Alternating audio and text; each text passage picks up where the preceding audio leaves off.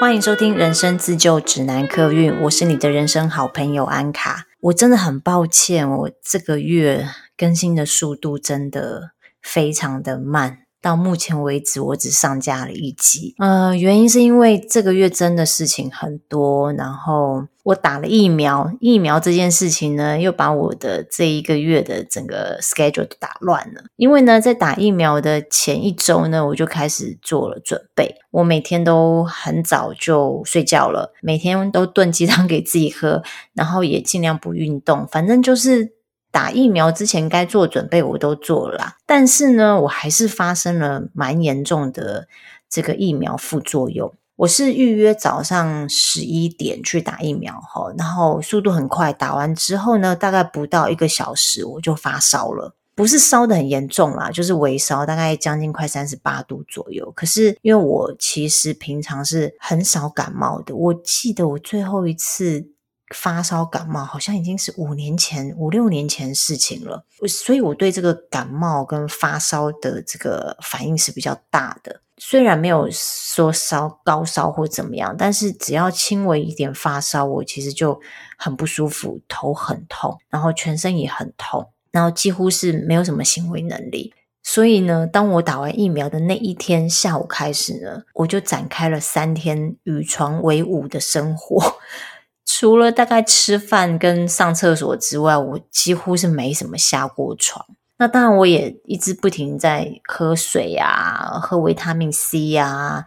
真的烧到痛到受不了的时候，就吃普拿疼这样子。好，然后手臂也是，我的手臂反应也很大。我原本还以为我手臂没事，就当天呢下午我回去睡一觉起来，我的手臂就举不起来了，连着三天。都是这样反复烧发烧，然后手臂一直举不起来。过了三天之后呢，我以为我已经好了。还有我还有在忙一件事情啦，因为呢，我又报名了人类图的一节课，哒，很开心，我终于去报名了人类图一节课。上课之前我超级兴奋的。好，那我想说。打完疫苗之后呢，我就刚好可以去衔接上这个人类图的一节课。我的礼拜六打疫苗嘛，然后发烧到礼拜一，就三天的时间都在休息。然后我礼拜二就开始上人类图一节的课，上两天就是礼拜二、礼拜三。我的人类图的一节课呢，是大概会上三个礼拜，然后每个礼拜大概上两次。总而言之呢，我就礼拜二、礼拜三我就去上课。结果呢，礼拜四。晚上我又开始发烧了，所以我想这应该就是呃疫苗的后续一直在持续的副作用在发作，所以它就整个打乱了我的这一整个月的行程，所以要跟大家说很抱歉，因为从打疫苗的前一个礼拜我就开始准备，然后打疫苗又不舒服了一个礼拜，所以整整大概有半个月的时间我都在跟这个疫苗奋战。那刚有讲到一个重点，就是呢，我去上了人类图的一节课。为什么我后来决定要去上人类图一节课呢？我不知道大家有没有去在网络上面啊，或是去买一些人类图的书来看。其实那个能够获取到的资讯真的是蛮有限。其实有很多东西是我们真的不是在网络上面查得到，然后而且那些文字可能你看懂，你也。不知道到底他在讲什么，人类图真的博大精深诶，真的很像一科学问。所以后来我就决定说，好，我要去报名上人类图一节课，因为我是荐骨型权威嘛，我觉得我也有感受到我的荐骨有在给我回应，所以我就做了这个动作，就是去报名了一节课。那我是跟 Jessica 上。一节课，Jessica 是我的一节课的引导老师。那我怎么会知道 Jessica 呢？是因为我这半年都在做 podcast 的节目嘛，然后也一边在自己学习人类图的一些知识。那我就在另外一个 podcast 的频道，叫做八零三研究所，听到 Jessica 在分享人类图的这个内容。那 Jessica 本身是一位。灵媒，他可以跟灵魂沟通，呃，我觉得很有趣，因为既然已经是灵媒了，那怎么会来学人类图，而且还教人类图？哈，这个其实蛮冲突，因为一个是玄学，一个有点类似科学，那这就引发了我的好奇心，而且我觉得，如果是由 Jessica 来讲人类图的话，应该会有很不一样的火花，应该不是那么的制式化，好像在教课本里面的东西，应该会有蛮多的生活的实例可以举证。果然呢，上 Jessica 的课真的没有 让我失望。我真的获益良多，然后也觉得非常非常非常的开心，能够认识他们。所以呢，接下来我的人类图自学笔记单元，基本上我会分享我在上课学习到的内容跟心得。那当然没有办法全部分享啦，因为人类图真的太多了，我只能这样讲。我上了两天的课的心得就是：哇哇哇，怎么又有惊喜包？怎么这个我以前都不知道，没看过？因为我以为一阶的课大致上的概念，我应该都有在课本上面看过，或者是网络上面爬文，大概知道。可是后来 Jessica 讲了很多，都是我第一次听到，然后觉得哇，人类图怎么可以这样解释？太有趣了。所以呢，呃，我接下来的这个单元呢，我就会尽量去分享我在课堂上面听到的一些内容。呃，虽然我付费去上课，那我我我觉得我跟大家分享这个东西，我很开心，我也很乐意，因为我觉得可以让更多的人类图小白，或者是你们也对人类图开始产生兴趣，可是不知道怎么入门的人呢，有一点像是懒人包的方式，快速的告诉一下你们什么是人类图。那今天我想分享一个观念哦，是我在上第一堂课的时候发现的。当我们在进入人类图这个世界之后，我们会很常听到一些名词，什么制约啊、非自己啊这些，会一直重复的发生，跟你会重复听到，不管是你会听到分析师，或者是引导师，或者是开的课，或者是工作坊之类的，常常会听到这些名词。老实说，我之前在看人类图的书的时候，我看到这一部分，我都自动省略，觉得这没这么重要吧？赶快了解自己是哪一型的，不是更重要吗？其实这个也很符合我是显示生产者的个性，因为显示生产者做事就是快、很准、赶赶赶，不重要的就不要浪费时间。可是呢，当我听了 Jessica 解释这些名词之后，我恍然大悟啊！真的是要先了解这几个常见的名词的意义啊！我们学人类图的目的哦，整个都是为了要解开我们人生的制约。所以制约呢，就是很常在人类图当中我们会听到的名词。如果你跟我一样是刚开始接触人类图，你是一张白纸的话，那你一定要好好理解制约是什么，它是如何影响我们的思想、行为，好，还有我们的决策。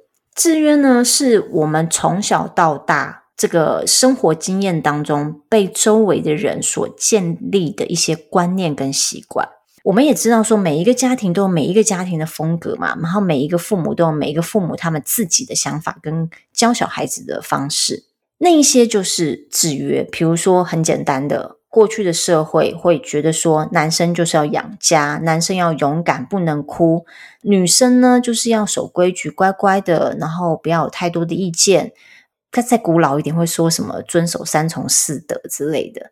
女生的责任就是照顾孩子，所以是看你成长的时候，你周围的大人给你什么样子的观念。那那些观念其实并不是你自己的想法。因为你还小，可是其实你还不能够察觉到自己的想法是什么，你会很自然而然的认为你周遭大人告诉你的那一些观念也是你的观念，那这个就叫做制约。拿我来说呢，我读书的时候哦，我身边的大人都会告诉我说，我要读一个好学校，读一个毕业之后会赚钱的科系。可是呢，我从国中开始。我就想要念传播啊、戏剧啊、电影这些科系，可是每次我只要提出我的想法，就会被被否定。这个呢，就是制约。制约呢，就是我的原生家庭告诉我说，我要读一个好学校，我要读一个毕业之后会赚钱的科系，例如会计啊、商管之类的。其实原生家庭给我们这些观念呢，也是。源自于他们自己本身的原生家庭，或者是他们过去在人生当中发生的一些苦难，他们不希望发生在我们身上，所以他们用他们的观念来灌输我们这些不属于我们自己的思想。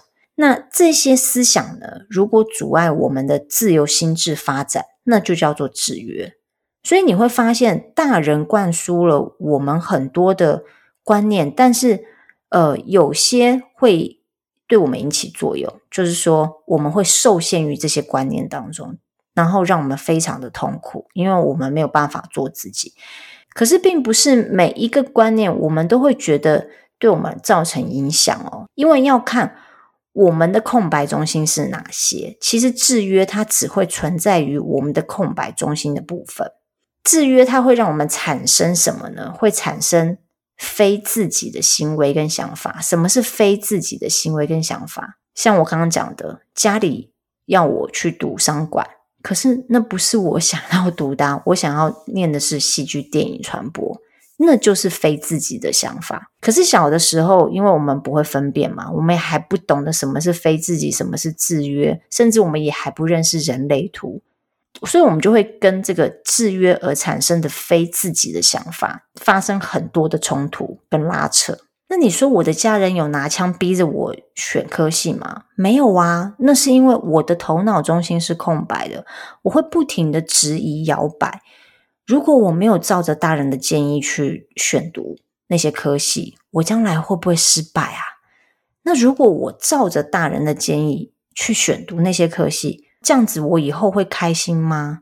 其实真正痛苦的地方就是在这里，没有办法下定决心，他一直在这个头脑里面回旋，然后挥之不去。你每一天都在天平的两端，在那边做决定。呃，人类图的目的呢，它就是在鼓励我们活出自己嘛。但偏偏我们很容易活在非自己的空白中心里面。当那些非自己在空白中心捣乱的时候，我们就可能会陷入一个混乱之中，理不出头绪。我们会常常觉得很困惑，对空白中心造成的压力，所以我们就很容易因为在压力之下，让头脑帮我们做了决定。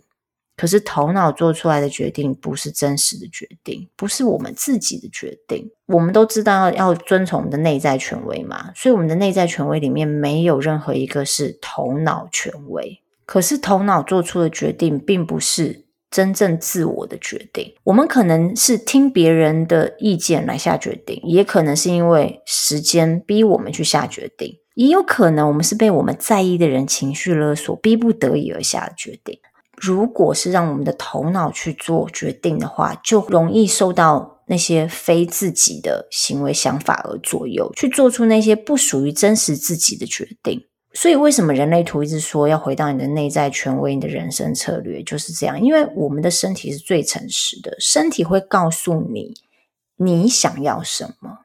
好，那当然，因为内在权威有很多类型，所以你要怎么做决定，那是要会去看你的内在权威是什么。像我的内在权威是荐骨型权威，所以我在做决定的时候，我就必须要懂得分辨哪一些是非自己，哪一些它影响到我的空白处，我的头脑就是我的空白处，是不是我最近感受到这个压力，它是来自于可能某一个人，或者是我过去的经验，或者是我以前小时候。大人给我的那些制约，而影响了我的头脑。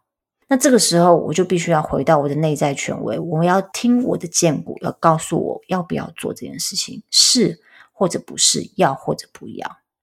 那内在权威很重要，我觉得这个以后我呃一节课如果有学到的话呢，我再慢慢跟大家分享。那我今天主要是想要跟大家讲，我们都知道人类图有九个能量中心嘛，呃，我在第十四集的时候有大致上介绍过这九个能量中心。那有兴趣的朋友呢，可以再回去听一下我的第十四集，有把九个能量中心大致是代表什么意义有说出来。那今天呢，我是想要先告诉大家一下说，说这九个能量中心它其实是还有在进行做分类的。呃，它总共有分成五类，头脑中心跟根部中心属于压力中心，动力中心，也就是我们俗称的四颗电池啦。我们人要有那四颗电池的其中一颗，我们就有动力去发动去做事情。这四颗电池是什么呢？是情绪、荐骨、根部跟意志力，它就是我们人类动力能能量的来源。再来就是觉察中心，觉察中心是直觉、逻辑跟情绪。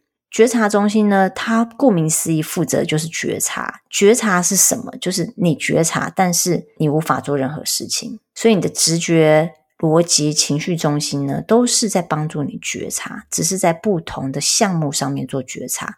可是当你觉察到这些事情之后，你要做什么呢？其实你不能做什么，你做什么事情你都不可能去改变他接下来要执行的目的事情，因为它不是发起中心嘛，所以你要做的事情就是觉察它，然后看着它，让它过去。好，再来呢，沟通中心吼，沟通中心就是喉咙中心，喉咙就是负责我们发起，然后让事情能够启动跟沟通的地方。再来就是居中心居中心它是掌握自我定位、方向跟爱。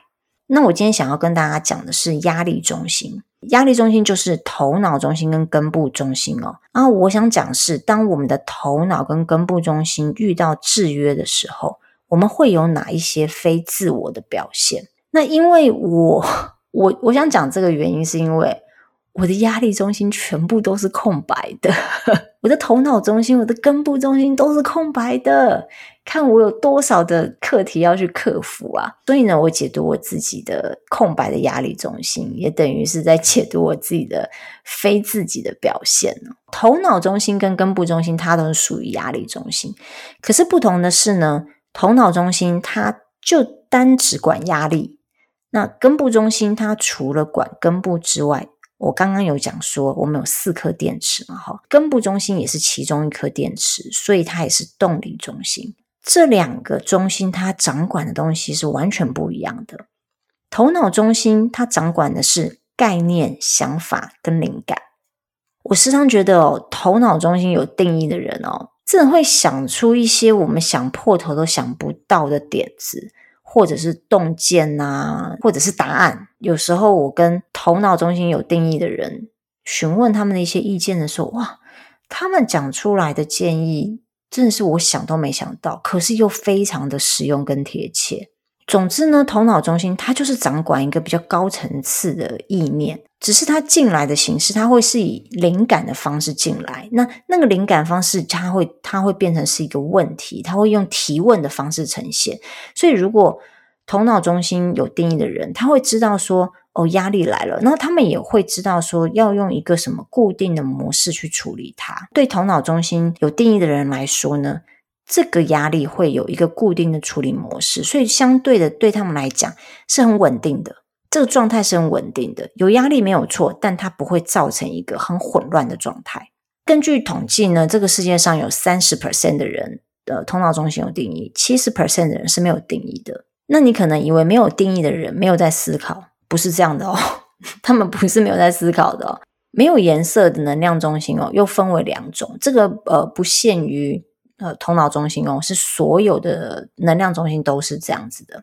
所有的能量中心呢，没有颜色的话，它分成两种，一个是完全空白，而且没有任何的闸门有被圈起来的，这种叫做开放中心。那另外一种是呢，没有颜色，但是它可能会有几个闸门是被圈起来的，这个叫做空白中心。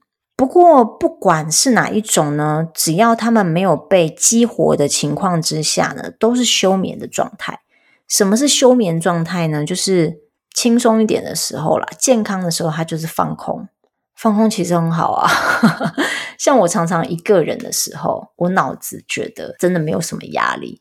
有啦，如果有压力的时候，都是我觉得有可能就是受到过去的经验。我突然想起。嗯，某个人讲了某一句话，或者是最近生活周遭发生的某个事情，它勾起了我过去以往怀疑某件事情的经验。但是呢，除此之外，其他时间其实我脑袋的压力不会感觉到那么大。那如果是被激活的状态呢？就是怎么样会被激活呢？就是当我们跟一个头脑中心有颜色的人、有定义的人在一起的时候。我在前面几集有讲过，就是有定义的这个能量中心呢，它呢会去影响到周围没有定义的能量中心，就是说等于它的这个能量会扩散出去，它会发散出去，发散到那些空白的地方去。这个时候呢，如果我是跟一个头脑中心有颜色的人在一起，我可能会觉得我的思绪诶突然变得好清楚哦。我在跟他讨论事情的时候，好像自然而然我就能够得到答案呢，而且我也不会那么钻牛角尖了，而且我也不会那么的执着了。但是呢，你只要一离开他，那些非自己的状态，制约状态可能又会回来了。因为啊，那不是你的能量场，那是另外一个头脑中心有颜色的人，他把他的能量向外发散，然后你的空白中心把他的能量吸进来了。一旦这个人离开你的能量场，你立刻又会回到休眠的状态。那头脑中心如果产生了非自己的状态，会是什么样子呢？很明显的就是呢，你会对问题感到压力，而这个问题并不一定是自己的问题。拿我举例哦，有一天呢，我妈妈打电话给我，跟我说她的电脑完全开不起来了，怎么办？对头脑有定义的人来说，可能会想，这有什么怎么办？就拿去修啊。但是我呢，就是一个头脑中心没有定义的人。所以我就会把他的问题当作是我的问题，然后会想要马上解决这个问题。我呢就立刻想了几种坏掉的可能性，然后下一秒钟呢，可能我已经查好了几家维修店家，甚至呢我还想好说今天几点有空带我妈去修电脑，完全当做是自己的事在处理一样。这就是头脑中心误认为别人的问题变成是自己的问题，然后造成自己的压力。还有一种状态是怀疑，就是你对某个问题你感觉到质疑，你不知道要怎么办，不知道怎么选择，可能反复思考工作要往哪个方向前进。可是这可能是很久以前你被制约的想法。例如说，你所接收到的制约是这个社会要你拿出点成绩才不会显得像鲁蛇，那这个非自我的压力就产生啦。他就会逼着你硬是去挤出一件好像可以有什么成就的事情。那这个时候，因为你有了压力，然后呢，你又呈现在一个非自己的状态之下，在一阵混乱之中，你可能就会胡乱做了决定。可是这个决定呢，是外在头脑去做决定，而不是你的内在权威去做决定。那还有一种非自己的状况，我觉得是最令人困扰的，就是你会被自己无法回答的问题而困住。就像我刚刚举例，我在学生时期，我无法回答我要念什么科系，我要念理工科呢，还是要念文科？我要念电影呢，还是要念商管？持续被困住，下场可能就是整个荒废掉，或者是我做了不是真正的自己的决定。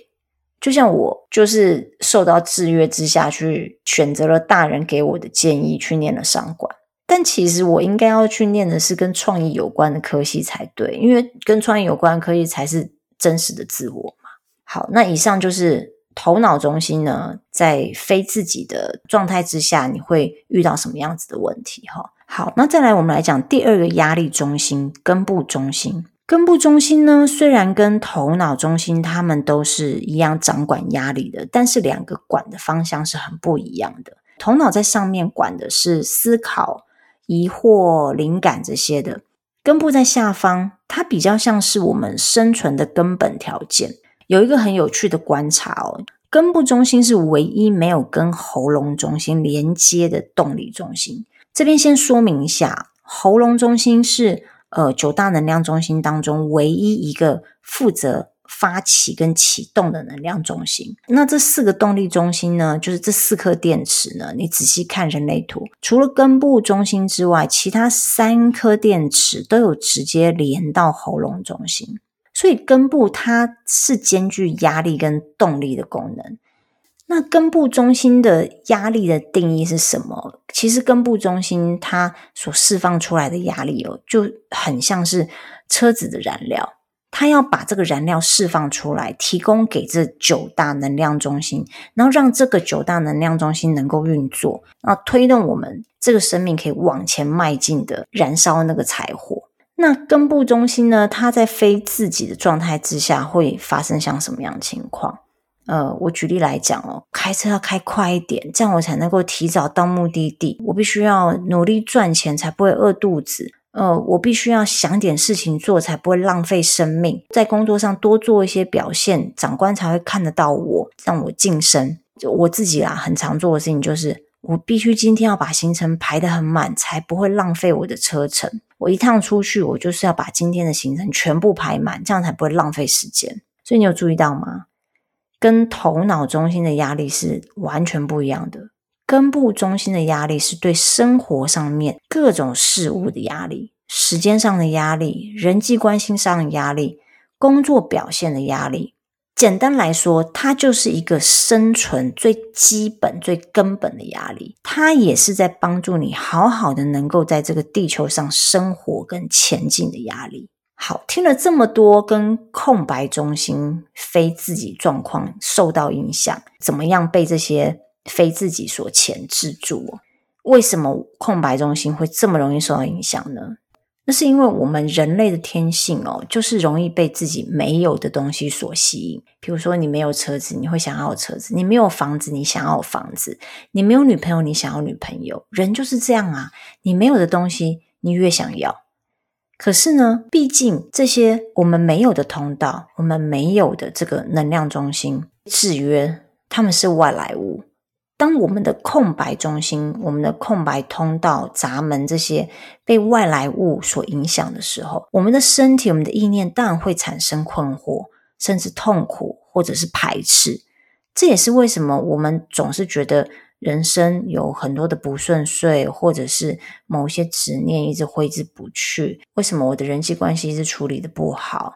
那为什么我一直觉得自己在活在一个恐惧当中？或者是我很容易去嫉妒别人？为什么我没有别人有的那些才华？或者是为什么我没有别人那些赚钱的头脑？这些听起来好像是空白中心的负面不好的能量。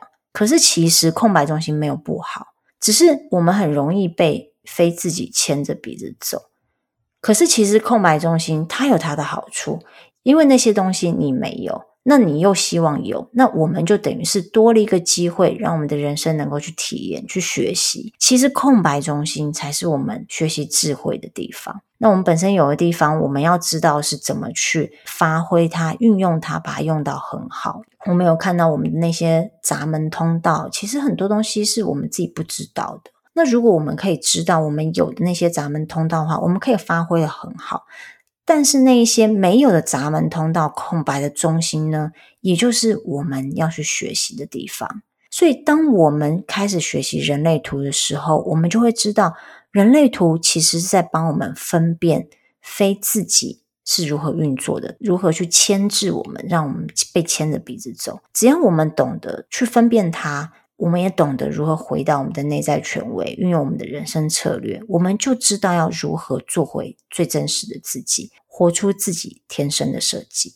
呃，我上的一节课里面有很多的内容，然后我也上完课之后，赶快就是消化吸收一下。课本就是填书啦，看也看不懂，很多真的都是要实际上碰到案例，嗯，去问、去观察、交叉比对、去印证。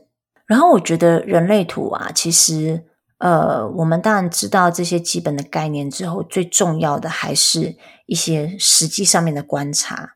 如果说你有机会可以拿到朋友的人类图，或者是有机会帮人家看一下人类图的话，其实不一定要带着一个一开始就带着啊，我要去知道这个人他人类图是怎么运作的。我觉得先不用，我觉得先知道这个人的个性去。做一个比对，其实他是带着学习的目的去看，说人类图对照实际上这个人他的个性是不是这个样子？因为我也有碰到，我问我一个朋友说：“诶，你有某某通道诶，那你有觉得怎么样怎么样吗？”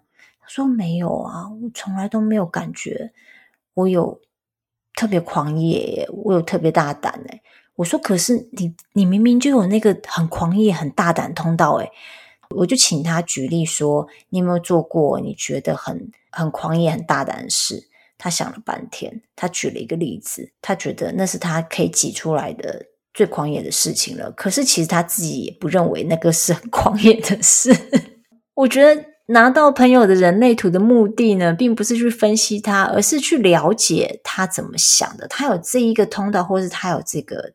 这个能量中心，他的个性是怎么受到这个能量中心影响？然后他怎么体现出来，在他这个人的行为跟他的思想跟价值观上面？好，那我这边呢，还想要跟大家讲一下，我知道有一些朋友会留言给我，不管是在 Apple Podcast 或者是 IG 的私讯里面，有一些留言呢，我没有办法及时在节目上面回复，Apple Podcast 它也没有办法让我们回复留言，所以呢，我会把回复呢回复在我 IG 的线动里面，我会把它放在那个精选的相簿里面，有一个叫做留言回复的地方。如果说你想要知道你的留言有没有得到回复的话呢，那可以请你上我的 IG，然后去看一下我的那个精选限动。我通常会把留言的回复回复在那个里面。我希望我的疫苗这个副作用赶快过去，然后赶快恢复 正常，然后赶快跟大家能够分享更多。呃，人类图啊，还有自我成长上面我学习到的东西。那如果说呢，你们有想要听人类图的哪一些内容？比如说你想要知道说四大类型他们是怎么样的特质，怎么运作的，也可以留言给我。可能因为我现在也只是上一节的课啦，然后还有参加一些线上的工作坊，那我会就我所知道的一些内容，或者是我呃去请教一些老师。再分享给大家好吗？如果说你是我的新朋友，那如果你喜欢我的节目，请你不要客气，可不可以帮我在 Apple Podcast 上面五星推爆，一次划五颗星过去？还有就是呢，我非常非常喜欢收到你们的留言，也很想知道我做出来的节目，你们听了之后呢，有什么想法？今天的节目就到这边喽，我们下次见，谢谢你的收听，拜拜。